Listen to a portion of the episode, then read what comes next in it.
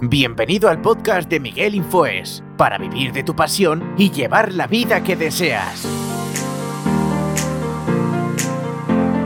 Cinco cosas que hago en mi día a día para facturar más, o cinco trucos, o cinco tips eh, para facturar más, para facturar más que hago, que hago yo.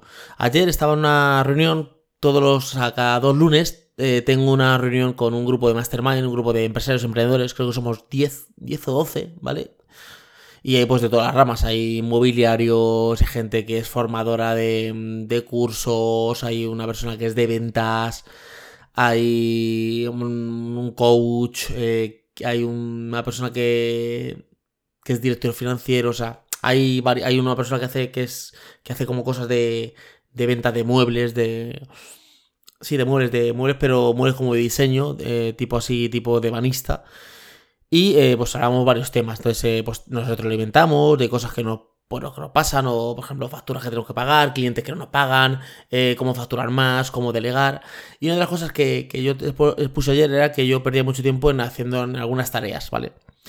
Y pues me dijeron pues, algunas técnicas, unas pautas, me dijeron muchas, de hecho, de las que me dijeron yo cogí dos o tres.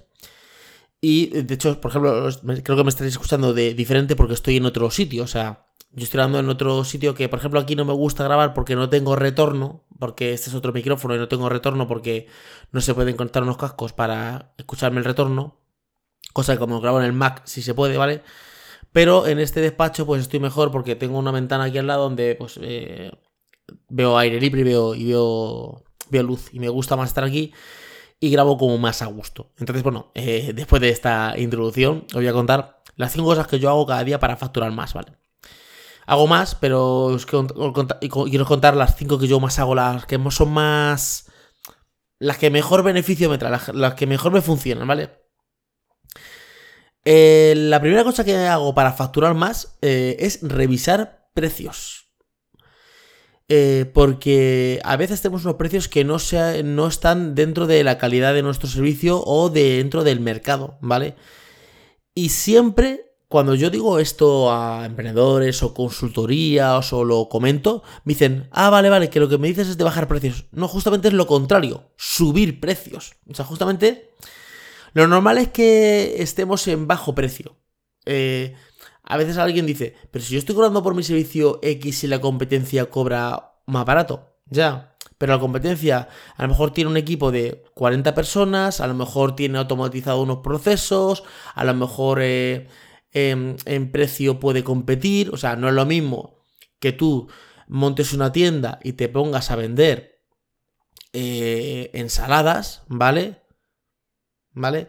Que un supermercado grande eh, se ponga a vender ensaladas, porque el supermercado grande puede comprar trailers de ensaladas, o sea, camiones y camiones de ensaladas, donde le van a hacer mejor precio y puede vender el producto mucho más barato, ¿vale?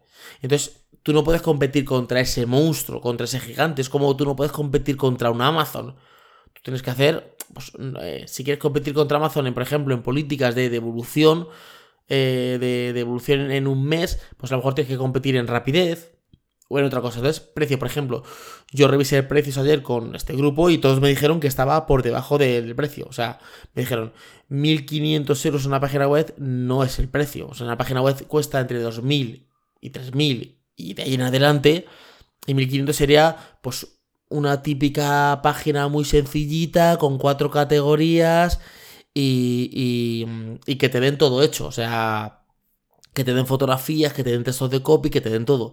Si tú tienes que meterle eh, textos de copy o tienes que ir, por ejemplo, con la persona a hacerle fotografías y eso para su página web, todo eso se incrementa. Entonces me di cuenta de que estaba por debajo del mercado, ¿vale?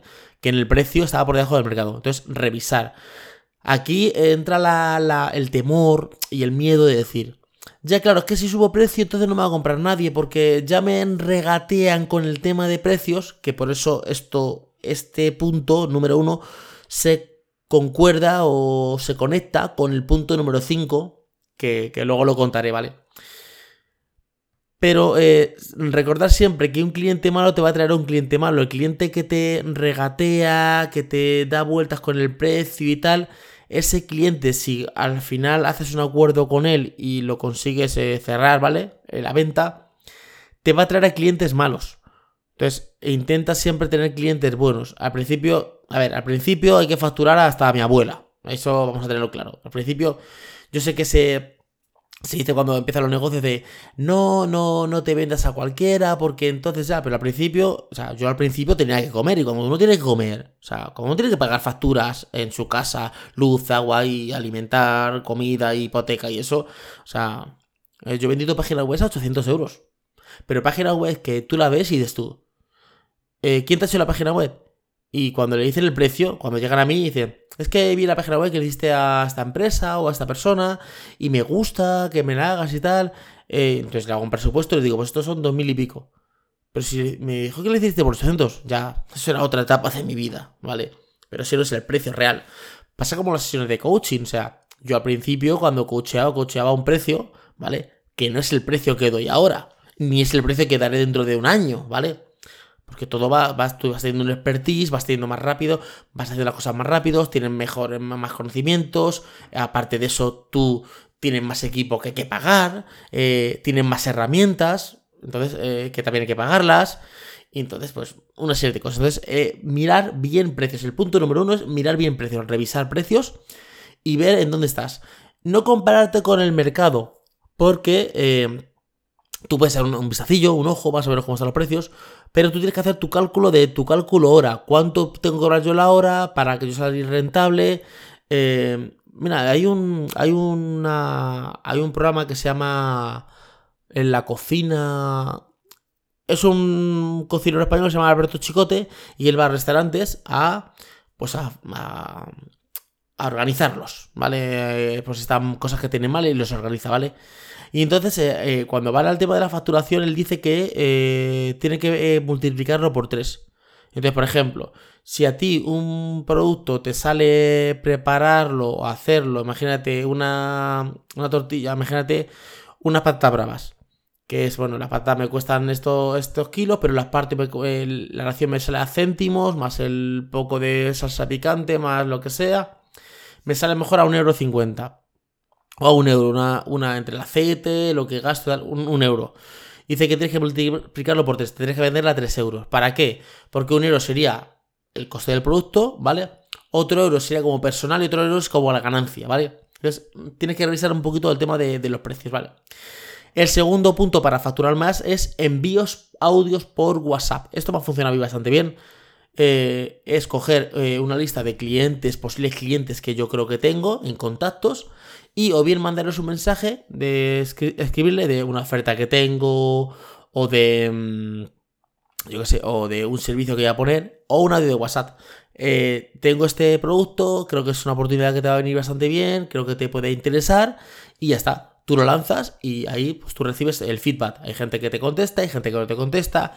Esto no es el grupo de amigos a no ser que, un amigo tuyo necesite un, producto tuyo, ¿vale? Pero esto no es para los colegas, esto es, te hablo de, hablo de WhatsApp web, o sea, WhatsApp web, WhatsApp empresa, ¿vale? El WhatsApp de empresa que tú tienes una lista de contactos de clientes o de posibles clientes o de algún contacto que hayas tenido anteriormente, ¿eh? y entonces tú le, le, lanzas esto, ¿vale? Lanzas esto, pues yo solo voy a hacer un audio de un minuto y pico, ¿vale? Eh, añadido de un texto. Le mando un texto y le añado el, texto de WhatsApp, ¿vale?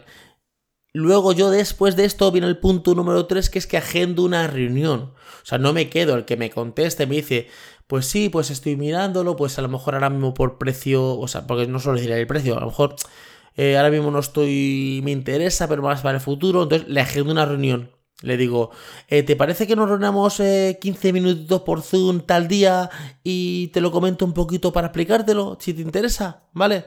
Pues es que no tengo tiempo, las cosas que te suelen decir, ¿vale? Bueno, son 15 minutos y sin compromiso y tal. Entonces tú ya ahí ya le, pues, le comentas los beneficios y las cosas que, que tienen. Ahí pueden decirte que no, y, o pueden decirte que sí. Pero ya tienen como dos tomas de contacto. La primera por WhatsApp, ¿vale? Y la segunda, pues la gente en la reunión. Que yo suelo la de 15 minutos, que es luego extenderse un poquito más. Porque cuando empiezas a decir los beneficios que tiene ese producto para su negocio, o para su proyecto, o para eh, lo que él quiere, o para su marca personal, ya empiezan a preguntarte, ¿y podría hacer esto? ¿Y puedo hacer esto? Y, se va aumentando. Luego se puede cerrar la venta o no. Pues hay gente que te dice, oye, mira, es que yo ahora mismo no tengo ese capital o sí, llámame dentro de un mes, o gente que te dice, oye, perfecto, eh, te di mi, mi o sea, mi, mi cuenta de facturación y mándame el nombre de cuenta y, y te pago la factura, ¿vale? El cuarto punto es enviar correos. O sea, igual que enviamos los audios de WhatsApp, enviamos correos, emails, ¿vale? Una lista de correos que tenemos, lo mandamos. O bien puede ser por LinkedIn, eh, contactos de gente que tú eh, contactas, ¿vale? Le das como una primera toma de contacto y cuando te contestan a, a lo que le has contestado, o sea, a la primera toma de contacto, pues ya le mandas un correo, le pides el, el email y te lo dan. Porque sí que es verdad que el, teléfono la gente es más reticente de dar el teléfono. Pero el correo suelen darlo. El correo no tiene problema para darlo. Y aparte, el LinkedIn, como eh, suele venir el, perfil de la persona o de la empresa y suele venir un correo, tú lo sueles mandar. Yo soy más de mandar correos a marcas personales o a directivos de empresa que a la empresa como tal. Porque la empresa como tal, el contacto arroba Coca-Cola, suele contestarte menos. Pero este sería el cuarto punto que yo suelo utilizar es enviar correos. Y el quinto punto que se, conecta o se, sí, sí, se conecta con el primer punto, que era el de revisar precios, es acordar pagos.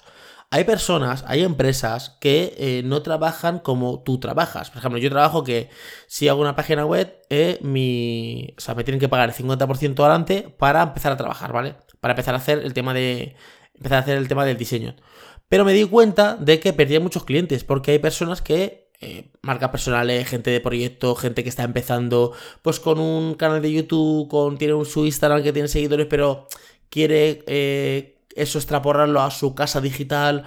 Gente que está empezando, o, o, gente que tiene, por ejemplo, mucho impacto en Twitter o en TikTok o en, Instagram, está mucho impacto en una red social, pero eh, no tiene una página web y quiere pues acotarlo todo en una página web por lo que pueda pasar en el futuro. Pues una red social, Twitter era una red social que eh, tenía mucho enganche y hay gente que en Twitter está muy perdida, se ha ido a Instagram, ¿vale?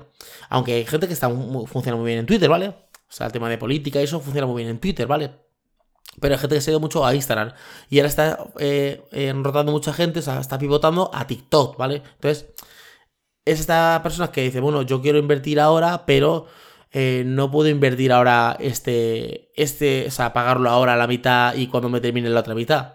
Entonces ahí lo que empecé a hacer es acuerdos de pago. Entonces lo que hago acuerdo de pago de 5 meses. Entonces, si una web vale, vamos a poner, para redondear, 1000 euros, hago 5 eh, acuerdos de 200 euros. Tú me pagas 200 primeros, empezamos a trabajar. No quiere decir que dentro de 5 meses yo voy a terminar el, el trabajo, no. Quiero decir que eh, yo terminaré el trabajo en 15 días, perdón, quedado aquí la mesa, en 15 días, un mes o lo que tarde, ¿vale? Y tú me sigues pagando. Ahora bien, ahí hay mucha gente que me dice, ya Miguel, pero es que entonces, si tú terminas un trabajo y lo entregas en un mes, por ejemplo, solo te han pagado un mes. ¿Quién te dice que no te van a seguir, que te van a dejar de pagar? A ver, sí que hay una tasa de gente que te puede dejar de pagar. Pero bueno, yo en mi trabajo, que es en este proceso, por ejemplo, de trabajo, que es el, tema de diseño web, lo que hago es que te bloqueo la web, ¿vale? Como yo, el dominio está bajo mi nombre y todo está bajo mi nombre, yo tengo el acceso, ¿vale? Porque yo el acceso lo doy al año. Cuando te viene al año, como es el hosting y se paga anual, el año que viene es que yo traspaso todo a tu nombre. Para que tú ya lo manejes. Tú puedes entrar porque es tu, página web, pero yo tengo también acceso. Entonces, si no me pagaran, que no me ha pasado nunca, desbloquearía el acceso, entonces ya no, se podría entrar y, bloquearía la web. La pondría en construcción, cuando alguien entrara pondría, estamos en construcción, ¿vale? Pero que no me ha pasado nunca, ¿vale? Suelo trabajar con personas serias y no me pasa estas cosas, ¿vale? Pero que podrían pasar, o sea, eh, podrían pasar. Pero el acuerdo de pagos me ha hecho alcanzar eh, otro cliente potencial, que es el cliente de yo te puedo pagar 400 euros al mes o 350, pero no, o 250 durante 5 o 6 meses, pero no puedo pagarte ahora 1500 euros, por ejemplo, de golpe. Entonces, esta opción está, está bastante bien. Y estos serían los 5 pasos que yo utilizo en mi día a día, utilizo más, pero son los que más. Número 1, revisar precios, porque siempre solemos estar por debajo del mercado, ¿vale? Eh, número 2, eh, enviar audio de WhatsApp con un texto, ¿vale? Incluso si puedes meterle alguna fotografía bonita también impacta, ¿vale? Número 3, agendar reuniones después de la, del primer contacto de audio de WhatsApp, agendar una reunión, ¿vale? El punto número 4 es enviar correos, enviar emails, ¿vale? Eh, tipo email marketing. Y el punto número 5, hacer acuerdos de pago para personas que eh, les sea más fácil pagar eh, la cuota o el, proceso escalonadamente, o sea, mes a mes. Espero que os haya gustado el podcast de hoy. Es un podcast con cinco puntos, pero quiero traerlos desde mi visión, porque sí que es verdad que iba a decir los cinco maneras de facturar más y cinco tips, pero digo, es mejor eh, hacerlo eh, con mi experiencia, porque es lo que a mí me está funcionando, que hacer tips eh, estándar que a lo mejor a ti pues no te pueden ni funcionar o son el típico Steam estándar que, que a ti no te puede cuadrar. O sea que nada, espero que os haya gustado el podcast y nos escuchamos en un siguiente podcast. Chao.